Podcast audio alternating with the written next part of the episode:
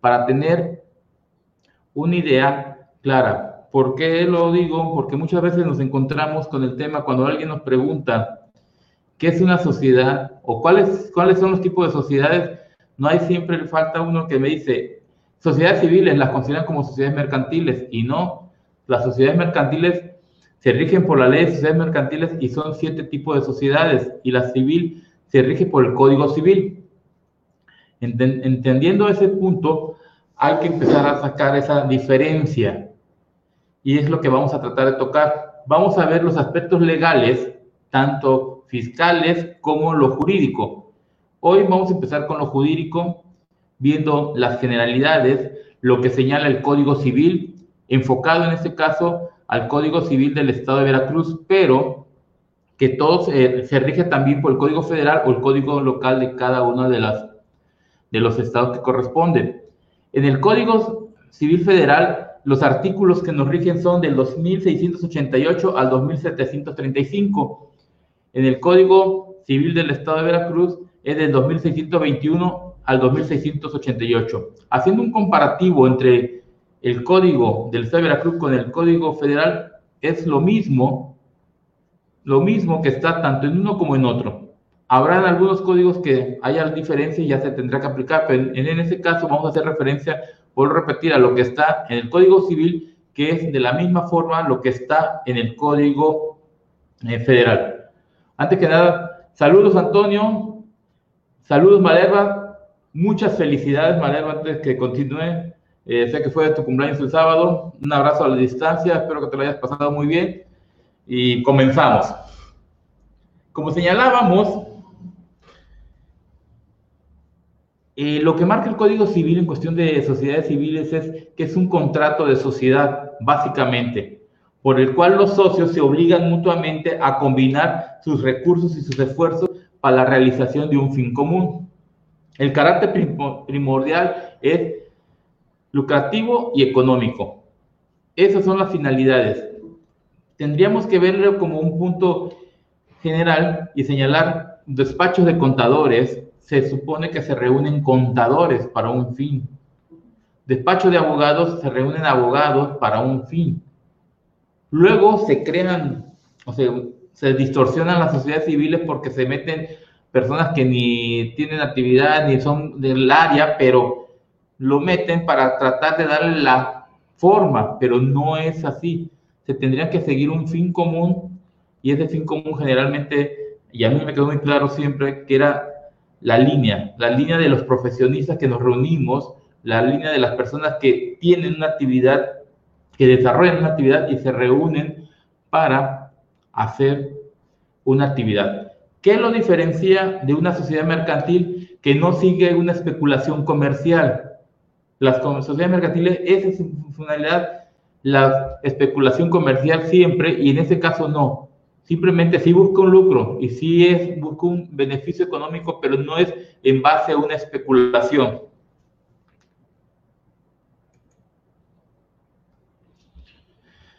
Tocando el diccionario de la Real Academia Española, nos dice que el lucro es la ganancia o provecho que se saca de una cosa. Y la especulación es la acción y el efecto de especular. Llámese una operación comercial que se practica con el ánimo de obtener un beneficio. Entonces, para tener un poquito más claro esa idea, quisimos poner ese punto para que se viera ahí. ¿Qué es lucro y qué es especulación? Generalmente, eh, una especulación siempre va una oferta y una demanda, siempre va compro para vender, pero ¿a qué precio? Entonces, ahí hay especulación. Y nosotros, en, cuando, no hay, cuando hay una actividad de profesional, generalmente tipificamos un costo, un precio, perdón, al servicio que vamos a dar y ese es el precio ya con nuestro beneficio incluido. Entonces, es la diferencia que tendremos que tener. La sociedad civil es un contrato, preponderantemente sigue un fin de lucro y económico, pero no realiza una especulación comercial.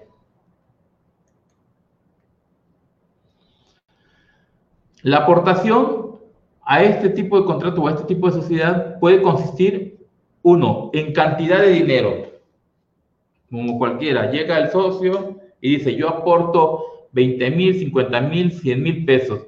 Esa es una aportación que se puede realizar. Otra es en bienes, llámese bienes muebles, llámese bienes inmuebles.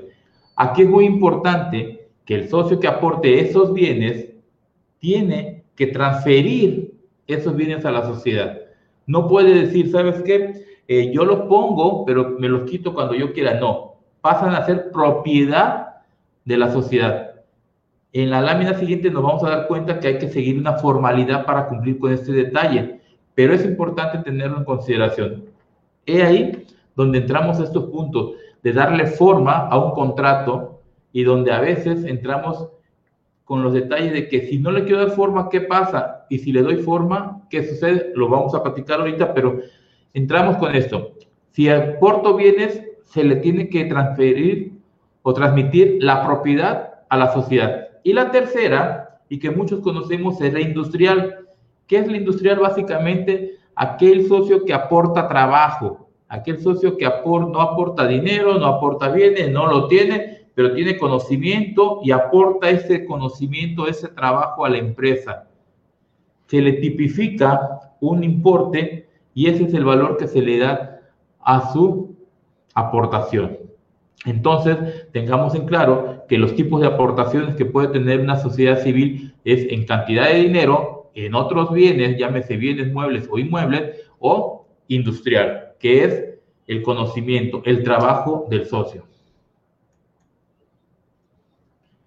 Perdón, en el otro punto, el socio que incluye trabajo también podría ser un socio mixto, podría aportar una parte en dinero y podría aportar una parte en conocimiento. Eso ya se tendría que tipificar, pero que simplemente lo quise hacer eh, como aclaración. No solamente que es o eres de capital o eres de industrial, no, puede ser mixto también el socio. El contrato de sociedad deberá constar por escrito. Como todos los contratos, simplemente con que esté escrito es válido, pero, pero, sí tendrá que constar por escritura ante notario si hay una transmisión de bienes a la sociedad, como el caso del socio que va a aportar bienes a la sociedad, ahí sí tiene que ser ante notario. Sí tiene que haber una escritura porque se tiene que reconocer esa transmisión, esa aportación o esa enajenación, como le queramos llamar, hacia la sociedad de esos bienes. Aparte, si queremos darle valor contra terceros a esta, a esta sociedad, tendrá que ser tendrá que ser constituida ante notario. También, si queremos nosotros en algún momento dado tener el poder de poder concursar, de poder hacer negocios y que me quieran dar ese valor, ante notario. Si ustedes van al SAT a darse de alta con su contrato, no se lo van a recibir, le van a pedir el acta notarial. Entonces, para efectos contra terceros, no solamente en cuestión de la transmisión, va a ser reconocimiento ante una escritura pública que sería ante el notario. Gracias, Miguel. Buenas tardes. La forma prescrita para el contrato de sociedad produce dos efectos. Si no se cumple con lo señalado o lo indicado, ¿qué efectos produce? Uno, produce el efecto de que en cualquier momento, en cualquier tiempo, el socio pida la liquidación. Pida decir, ¿sabes qué? Quiero que se liquide la empresa. ¿Sí? En ese momento no tengo que cumplir ningún requisito, ninguna formalidad. ¿Por qué? porque simplemente no se está cumpliendo y yo socio digo, ¿sabes qué? Necesito que esto concluya y solicito la liquidación por cualquiera de los dos procedimientos que existen, ya sea el convenido, ya sea que ese proceso de liquidación venga estipulado en la escritura o en el contrato o conforme al capítulo quinto, ¿sí? Lo que habla de sociedades del decimoprimero, en cuestión del Código Civil, el capítulo, eh, título decimoprimero, en donde ese capítulo 5 nos habla de sociedades civiles en su sesión segunda. Y en este caso, hay un procedimiento de liquidación para las sociedades civiles. Entonces, si no cumple con lo preestablecido, la liquidación la puede solicitar el socio ya sea por lo convenido en, los, en el contrato o aplicando lo establecido en el Código Civil, en su capítulo específico. Entonces, ahí hay una forma en donde al no cumplir se puede cancelar o se puede anular esta, este contrato. Pero también dice que mientras no se pida esto, mientras nadie lo indique, nadie lo señale, el contrato produce todos sus efectos que tiene entre los socios, punto. Y no se podrá oponer a tercero por la falta de forma. ¿Qué queremos decir eso? Si un tercero viene a cobrarme, un tercero viene a exigirme algún compromiso que tengo con ellos, yo no puedo decir es que la sociedad no cumplía con las formalidades debidas y no te voy a cumplir. No. Si nadie lo solicitó, nadie cumplió con el primer paso de decir, ¿sabes qué? Yo socio solicito que se liquide la sociedad. En ese momento, también no solamente la responsabilidad de la sociedad es eh, entre socios, sino también contra los terceros que vengan a exigir el compromiso que se tenga a la empresa. Entonces, hay que tenerlo en consideración. Si se forma una sociedad con un objeto ilícito, la solicitud puede ser cualquiera o por cualquiera de los socios o un tercero interesado. La empresa se crea, o el contrato se realiza, perdón, el contrato se realiza y, sabe, y viene implícito un objeto que no es legal, que sabemos que está, va a ser algo indebido, algo ilícito, algo en contra de las leyes, o algo en contra de los socios, o algo en contra de algún, algún tercero. Entonces, cualquiera de los socios o el tercero interesado puede exigir, perdón, puede exigir que se haga la nulidad de la empresa. ¿Qué pasaría con eso? Pues cuando lo hace cualquiera, se declara la nulidad de la misma y se pondrá en liquidación. Entonces volvemos al mismo caso. Si la, la sociedad trae implícito un objeto ilícito o se, está formando para hacer un objeto ilícito, cualquiera de los socios o el tercer, un tercer interesado pueden solicitar la nulidad de la misma y al solicitar la nulidad de lo mismo procede la liquidación. ¿Qué pasa cuando se realiza la liquidación? Esa liquidación, volvemos al punto, se va a liquidar, se va a agarrar, se van a pagar y una vez liquidada la empresa, primer punto, se le va a pagar todas las deudas sociales que tenga la empresa con terceros. Segundo, se le va a reembolsar el aporte que haya hecho cada uno de los socios de su parte de capital y se le va a regresar. Y tercero, las utilidades que llegue a tener la empresa se van a destinar a la beneficencia pública. No se reparte entre los socios. Esto es interesante porque aquí el socio sí recupera algo, sí recupera algo de su aporte. Acuérdense que en las sociedades mercantiles no lo recupera.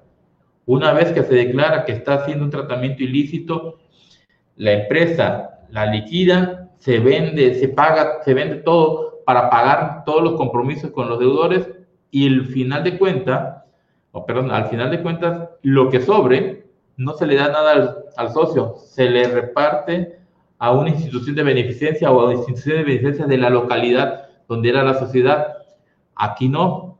Aquí se pagan las deudas, se pagan los compromisos que haya tenido la empresa, se le da a los socios el aporte que hubieran llevado a la sociedad y al final, si queda utilidad, si quedó dinero sobrando una vez pagando y quedando ese dinero o esa utilidad, no se le da a los socios, se da a una institución de beneficencia pública.